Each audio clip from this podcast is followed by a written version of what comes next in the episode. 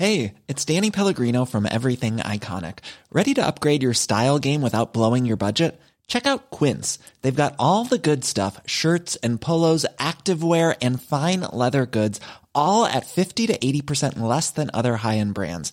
And the best part? They're all about safe, ethical and responsible manufacturing. Get that luxury vibe without the luxury price tag. Hit up quince.com slash upgrade for free shipping and 365 day returns on your next order. That's quince.com slash upgrade.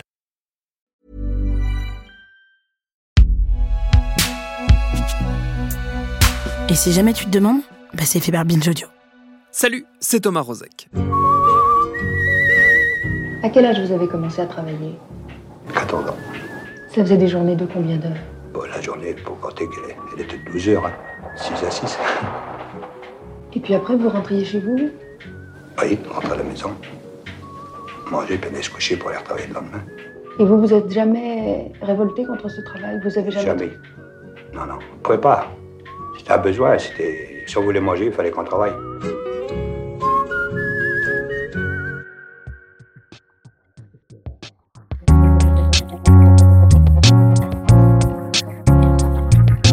Sa dernière prise de parole à propos de la pandémie et de la crise dans laquelle tout ça nous promet de patauger un bon moment, Emmanuel Macron a bien clairement fait état de l'importance que revêtait à ses yeux la notion de travail, le boulot qui crée du lien, le boulot qui donne du sens, le boulot aussi qui réinsère puisque les bénéficiaires des minima sociaux, comme on dit, se sont vus annoncer certains coups de pouce supplémentaires, mais aussi rappeler que l'exécutif entendait lutter contre la pauvreté via, je cite, l'activité et le travail. Bref, tout ça ne sent pas très bon pour une idée qui, si elle ne fait pas encore consensus, suscite un intérêt grandissant partout dans le monde, celle du revenu de base ou revenu universel, une idée expérimentée par-ci par-là, notamment en Allemagne tout récemment, l'Allemagne pourtant pas forcément connue pour sa passion démesurée pour les aides sociales, mais passons. Nous, on a eu envie de revenir sur cette idée pas aussi farfelue que certains le laissent encore entendre, et ce sera notre épisode du jour. Bienvenue dans Programme B. Parmi les revendications communes aux trois pays, la plus importante, un revenu de base pour la dignité, équivalent à 1200 euros, soit 7200 francs. Revenu d'existence, pour reprendre Yolande Bresson, c'est rémunérer les personnes parce qu'elles existent et non pour exister. La révolution numérique va nous amener à ce que le travail soit plus rare. Et le revenu universel permet de choisir de réduire son temps de travail parce qu'on sait qu'on ne perdra pas de pouvoir d'achat. Ils seront deux pour répondre à mes questions de profane et d'incorrigible incomprenant pour tout ce qui concerne les sujets économiques, ça j'ai déjà eu l'occasion de le dire à ce micro. La première à avoir accepté de déblayer le sujet pour moi, c'est Nicole Tequet, cofondatrice du collectif pour un droit au revenu, co-autrice de l'ouvrage collectif pour un revenu de base universel vers une société du choix, c'était paru en 2017 aux éditions du Détour. J'ai commencé très basiquement par lui demander quand on parle de revenu universel concrètement, on parle de quoi? Alors globalement, la définition euh, générale du revenu universel euh, repose sur trois piliers fondamentaux. Donc il y a le fait que le revenu universel est par définition universel, c'est-à-dire que c'est distribué à l'ensemble des membres d'une communauté. Le deuxième pilier, c'est qu'il est euh, inconditionnel. Donc il est vraiment versé sans condition de ressources, de contrepartie, euh, on ne demande rien en échange. Et le troisième facteur, c'est le fait qu'il est individuel. C'est un revenu qu'on verse individuellement, contrairement à d'autres formes de revenus, par exemple le RSA, qui est euh, sous forme plus familiale. Ça, c'est la définition la plus générale qui est employée par la plupart des mouvements militants, on va dire, du, du revenu universel à travers le monde. Après, d'autres critères viennent s'ajouter à cela, notamment le fait qu'il ne doit pas venir déconstruire la protection sociale, mais au contraire venir la renforcer. Et en cela, après, il y a des débats sur le, le critère de suffisance ou non d'un revenu universel. C'est-à-dire le critère de suffisance, euh, c'est quoi la définition? Alors, le critère de suffisance, dans les débats internationaux, on va dire, euh, globalement, ça, ça relève du, euh, du fait de, de dire est-ce qu'un revenu universel est suffisant pour pouvoir vivre dans des conditions à peu près décentes. Donc, ça reste encore euh, relativement flou, mais ça permet en fait de faire une distinction entre les différentes formes de revenus universels qui existent, et notamment les formes les plus libérales avec des montants de revenus universels plus basses. Dans la définition aussi, c'est un revenu qui est distribué de la naissance à la mort. Après, d'autres variations euh, vont aussi proposer par exemple un montant différent pour euh, le revenu de base enfant, puis un montant différent pour le revenu de base adulte, puis un montant différent pour le revenu de base à, à la retraite, parce qu'en fait les besoins sont aussi très différents. Et en fonction effectivement de ce qu'on met dans ce revenu de base, la, la nuance se fait. À combien, si on en revient au critère de suffisance qu'on évoquait tout à l'heure, à combien il est- ce critère est estimé euh, en France? Alors le critère de suffisance n'est pas défini comme tel en fait, mmh. c'est vraiment quelque chose de très subjectif. Dans les mouvements un peu militants qui travaillent sur la question, notamment le collectif pour un droit au revenu euh, dont je fais partie, euh, il y a la question du seuil de pauvreté notamment. Mmh. Le seuil de pauvreté à 50% au minimum qui est autour de 860 euros et c'est vraiment un minimum. On sait qu'avec 860 euros c'est pas suffisant, mais c'est toujours mieux que le RSA. Euh, ou alors en montant au seuil de pauvreté à 60%, donc qui se rapproche plus des 1000 euros. Comment c'est financé le revenu universel dans les modèles? Alors j'imagine qu'il y en a plusieurs et je sais qu'il y en a plusieurs parce qu'on en parlait juste avant de commencer à enregistrer, mais euh, comment fonctionne le schéma de financement d'un système comme le revenu universel? Alors c'est vrai qu'il y a vraiment beaucoup de propositions très différentes de financement, mais globalement, euh, en règle générale, ce qui revient le plus fréquemment, c'est l'idée vraiment d'une répartition des richesses, donc par l'impôt. L'idée, c'est vraiment de reprendre l'impôt, de le rendre aussi plus progressif, donc plus juste, et ainsi de faire en sorte que euh, ceux qui ont le plus les moyens contribuent davantage au financement du revenu universel pour ceux qui en ont le plus le besoin. Après, on a aussi d'autres formes euh, complémentaires. On va, partir sur des, des formes de taxation. Certains parlent de taxe carbone. Benoît Hamon, à l'époque de la campagne présidentielle, présidentielle avait parlé de la taxe sur les robots, mmh. euh, la taxation sur les transactions financières, la lutte contre l'évasion fiscale aussi sont aussi d'autres formes complémentaires euh, pour pouvoir mmh. financer un revenu notamment plus élevé. Euh, mais la base, c'est vraiment par l'impôt, par en fait tout simplement une meilleure redistribution, une répartition des richesses. L'enveloppe globale de, de, financement de ce revenu, par exemple, par mois, ça représenterait combien en gros l'État aurait à sortir tous les mois pour financer ce revenu? Euh, globalement, ça, ces chiffres-là, je ne les ai pas parce qu'en fait, vraiment, ça dépend des différentes formes de euh, propositions de financement. Et en fait, la plupart des propositions qui sont, euh, on va dire, au contraire des propositions libérales au sens économique du terme, les versions les plus ambitieuses que nous on défend ne sont pas modélisées en termes économiques aujourd'hui. C'est vraiment, en fait, nous, on est vraiment sur une posture au collectif pour un droit au revenu de dire aujourd'hui, ce qui est nécessaire de faire, c'est avant tout d'aider les personnes qui sont dans une situation de précarité mmh. avec un, notamment ce qu'on appelle un revenu minimum garanti, donc qui serait une étape vers un revenu universel, c'est-à-dire un revenu inconditionnel, pas forcément universel, mais inconditionnel, qui permettrait aux personnes qui en ont le plus besoin mmh. aujourd'hui de sortir de la pauvreté. Et dans un deuxième temps, et c'est vraiment une autre temporalité qui mmh. nécessite un temps euh, démocratique plus long, envisager l'idée d'un revenu universel à montant élevé et qui soit plus juste socialement. Mm. Et ça, aujourd'hui, on a besoin d'économistes justement pour modéliser ces, ces projets parce qu'en fait, on est vraiment sur un projet de société différent dans une idée de sortie du capitalisme actuel, en fait. Et ça, on n'a pas encore de, de, chiffres concrets à donner. Comment ça s'organise, ce type de revenu, avec euh, les prestations sociales On a mentionné le RSA euh, tout à l'heure, mais les, prestations sociales existantes, euh, en gros. Est-ce que ça vient en complément? Est-ce que ça vient remplacer? Est-ce qu'il n'y a pas le risque qu'en disant, bah, on donne ce revenu, du coup, on peut supprimer le reste? Est-ce qu'il n'y a pas le risque de faire disparaître? On parlait de protéger les acquis sociaux tout à l'heure. Est-ce qu'il n'y a pas le risque de faire disparaître des aides qui existent? Ah Oui, tout à fait. En fait, c'est aussi pour ça qu'on fait vraiment la distinction entre les différentes formes de revenus universels.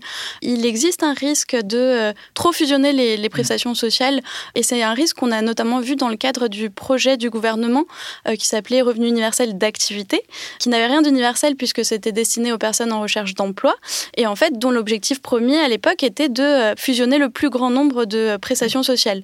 Finalement, ce projet a été mis en suspens dans le contexte de la crise du Covid euh, et on ne sait pas si ça va être relancé, mais clairement, on voit que ça mm. peut, l'idée du revenu universel peut être détournée et constituer une opportunité pour euh, déconstruire la protection sociale. Et en cela, il faut être clairement très vigilant. Mm. Et comment on fait du coup pour susciter le distinguo entre ce revenu et les prestations existantes? Alors, on a eu pas mal de débats avec des organisations de lutte contre la pauvreté, des mouvements de chômeurs et de précaires, des associations mobilisé sur la question du handicap aussi, parce mmh. qu'il y a l'allocation pour adultes handicapés.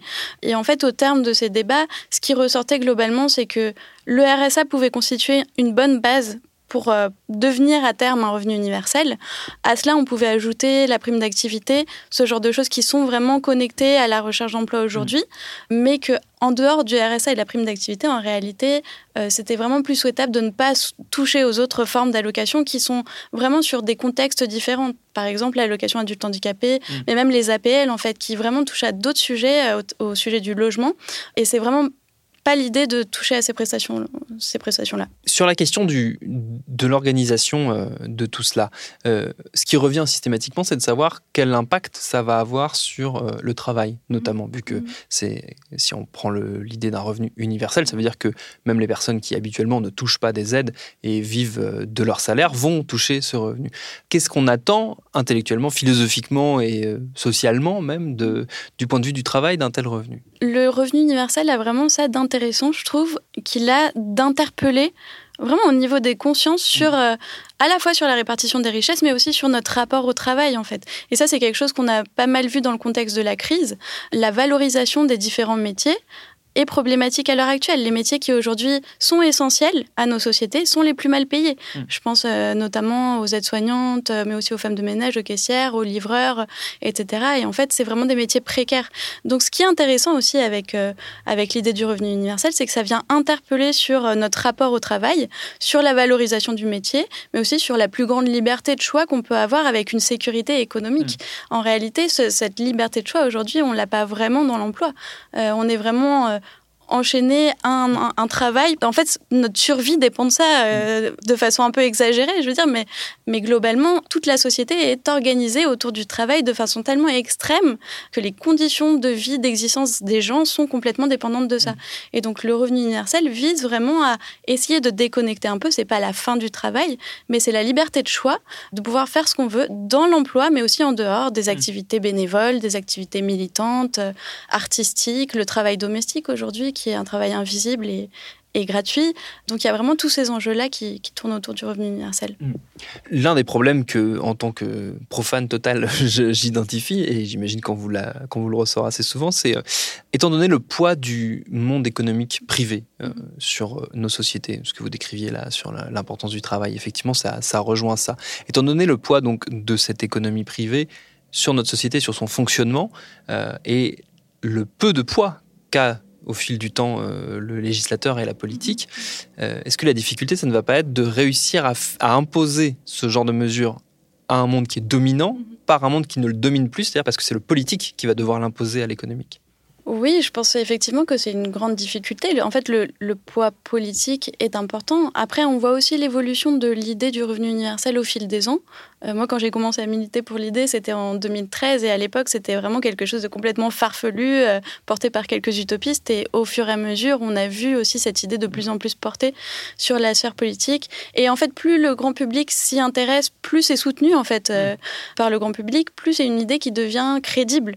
Et en ça, je pense que c'est vraiment ça qui, qui permettra de, de changer la donne. Mais effectivement, c'est un projet politique en soi qui nécessite un temps démocratique long. C'est même le cheminement en fait vers l'idée du revenu universel qui est intéressante plus que l'objectif.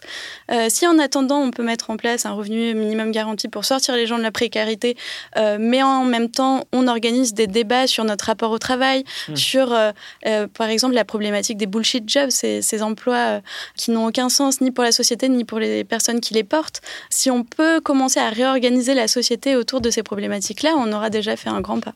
On l'a dit, ce revenu, il séduit à gauche, mais il séduit aussi à droite. Pas forcément, ceci dit, pour les mêmes raisons. J'en ai discuté avec mon second invité, l'économiste Claude Gamel, professeur de sciences économiques à l'université d'Aix-Marseille.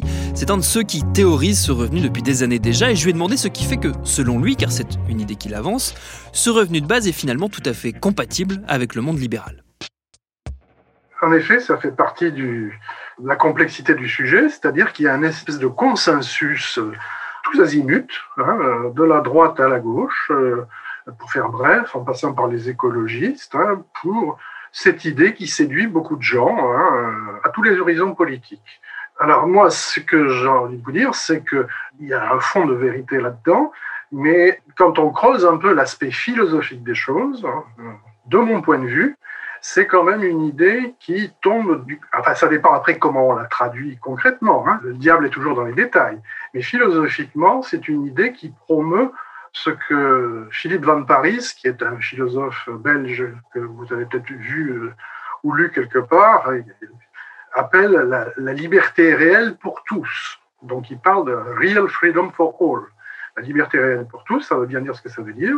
C'est-à-dire que philosophiquement, l'idée du revenu de base est une rupture avec le système de protection sociale dit du welfare state qu'on connaît dans tous les pays développés européens, hein, en France en particulier, où on cible des transferts, des allocations sur des besoins. Et donc, vous avez tel besoin, on vous donne telle allocation. Hein, chômage, famille, retraite, euh, euh, maladie. Tandis qu'ici, ce n'est pas le cas. Hein. L'idée d'un revenu de base, hein, basic income, c'est de dire on vous donne de manière inconditionnelle quelque chose qui contribue à, ce que vous puissiez réaliser votre projet de vie. Et de mon point de vue, c'est fondamentalement libéral. Même si, je suis d'accord, hein, pour un marxiste, liberté réelle, ça fait allusion à la distinction marxiste entre liberté formelle et liberté réelle. C'est-à-dire qu'il ne s'agit pas de respecter uniquement la liberté formelle, type liberté d'expression, il s'agit de donner un contenu réel à l'idée de liberté en fournissant un pouvoir d'achat. L'idée que je suggère, c'est de commencer très bas pour tout le monde. Par exemple, ça va faire ricaner, mais 50 euros par mois pour tout le monde. On trouve le financement pour 65 millions de Français. Ça fera déjà, je n'ai pas fait le calcul, mais ça fera plusieurs milliards d'euros déjà. Et on regarde comment les gens se comportent. Avec 50 euros, en général, ils ne vont pas forcément changer beaucoup. Et puis, s'il y a un consensus politique et économique pour trouver et les ressources et pour poursuivre, on passe à 100.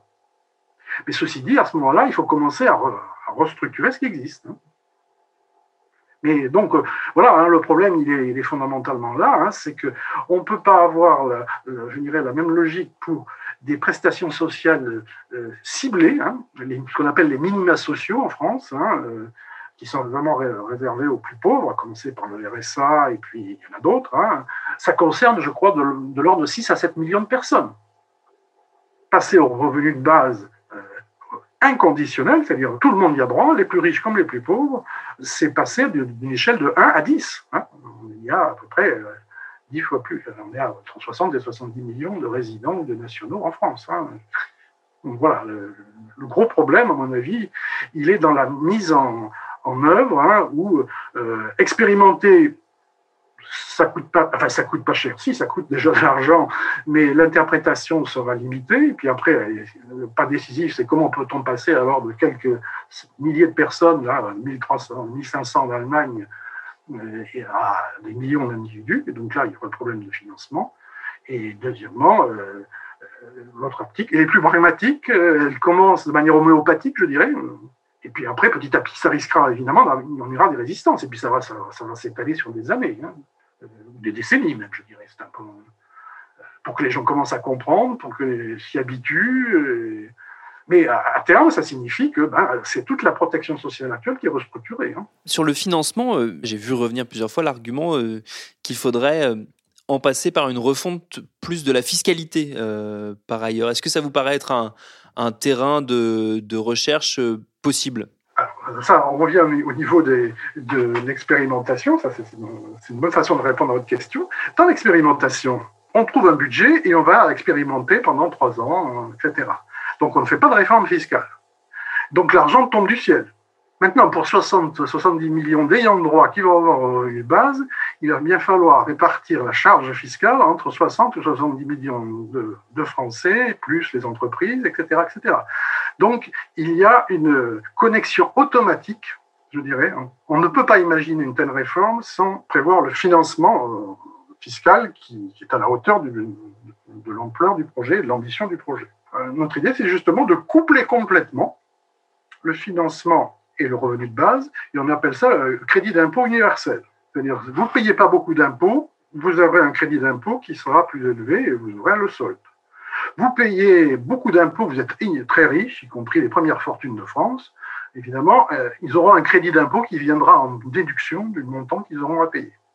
Mais l'idée, elle, serait accompagnée du fait que chacun perçoit, hein, et donc chacun contribue à hauteur de ses moyens évidemment celui qui touche, sauf ceux qui n'ont encore revenu, évidemment, qui toucheront intégralement le, revenu de base. Dans tout ça, euh, finalement, euh, est-ce qu'on ne se heurte pas à euh, l'extrême complexité de ce qu'on a appelé le, millefeuille fiscal ou le millefeuille économique français, qui le rend quasi irréformable et qui rend une, une mesure comme le revenu de base presque impossible à intégrer dans un système qui est tellement, tellement complexe? Moi, euh, peut-être que c'est mon scepticisme et mon pragmatisme qui me le fait dire. Hein. en effet, je suis d'accord avec vous. C'est pas en Europe qu'on est le, dans, le, contexte le plus favorable. Non seulement parce que la fiscalité est, extrêmement lourde, et notamment en France. Hein. Vous savez qu'en France, euh, on a le, taux de prélèvement obligatoire déjà le plus élevé de tous les pays de l'OCDE. Donc, euh, et puis, euh, je pense que c'est pas uniquement la, je dirais le contexte fiscal qui ne prête pas, c'est aussi, je dirais, les tuyaux de la protection sociale qui sont d'une complexité inouïe. Hein, ça va du vertical des riches vers les pauvres, certes, hein, type RSA, euh, mais ça va aussi des, jeunes vers les vieux. Hein, c'est tout le système de retraite par répartition qui est derrière. Il faudrait peut-être en remettre en cause là-dedans aussi. Ça va des bien portants aux malades, etc., euh, etc. tout un ça, une espèce d'usine à gaz où il y a des, tubulures dans tous les sens.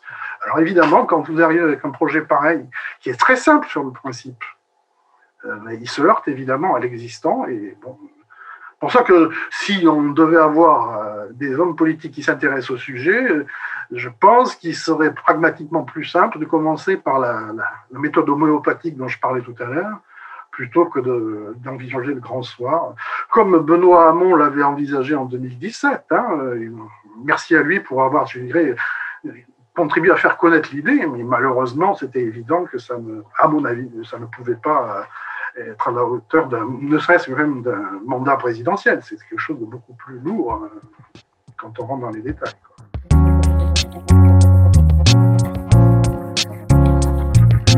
Évidemment, nous n'avons fait qu'initier la réflexion sur tout ça. Il y aurait beaucoup à creuser, notamment sur la question de l'incapacité politique à repenser le rapport au travail. On en parlait au tout début, certaines idées bien ancrées ont visiblement du mal à bouger. Merci à Nicole Tequet et Claude Gamel pour leurs réponses. Programme B, c'est un podcast de Binge Audio préparé par Lauren Bess, réalisé par Mathieu Thévenon. Abonnez-vous sur votre appli de podcast préféré pour ne manquer aucun de nos épisodes. Facebook, Twitter, Instagram pour nous parler. Et à demain pour un nouvel épisode.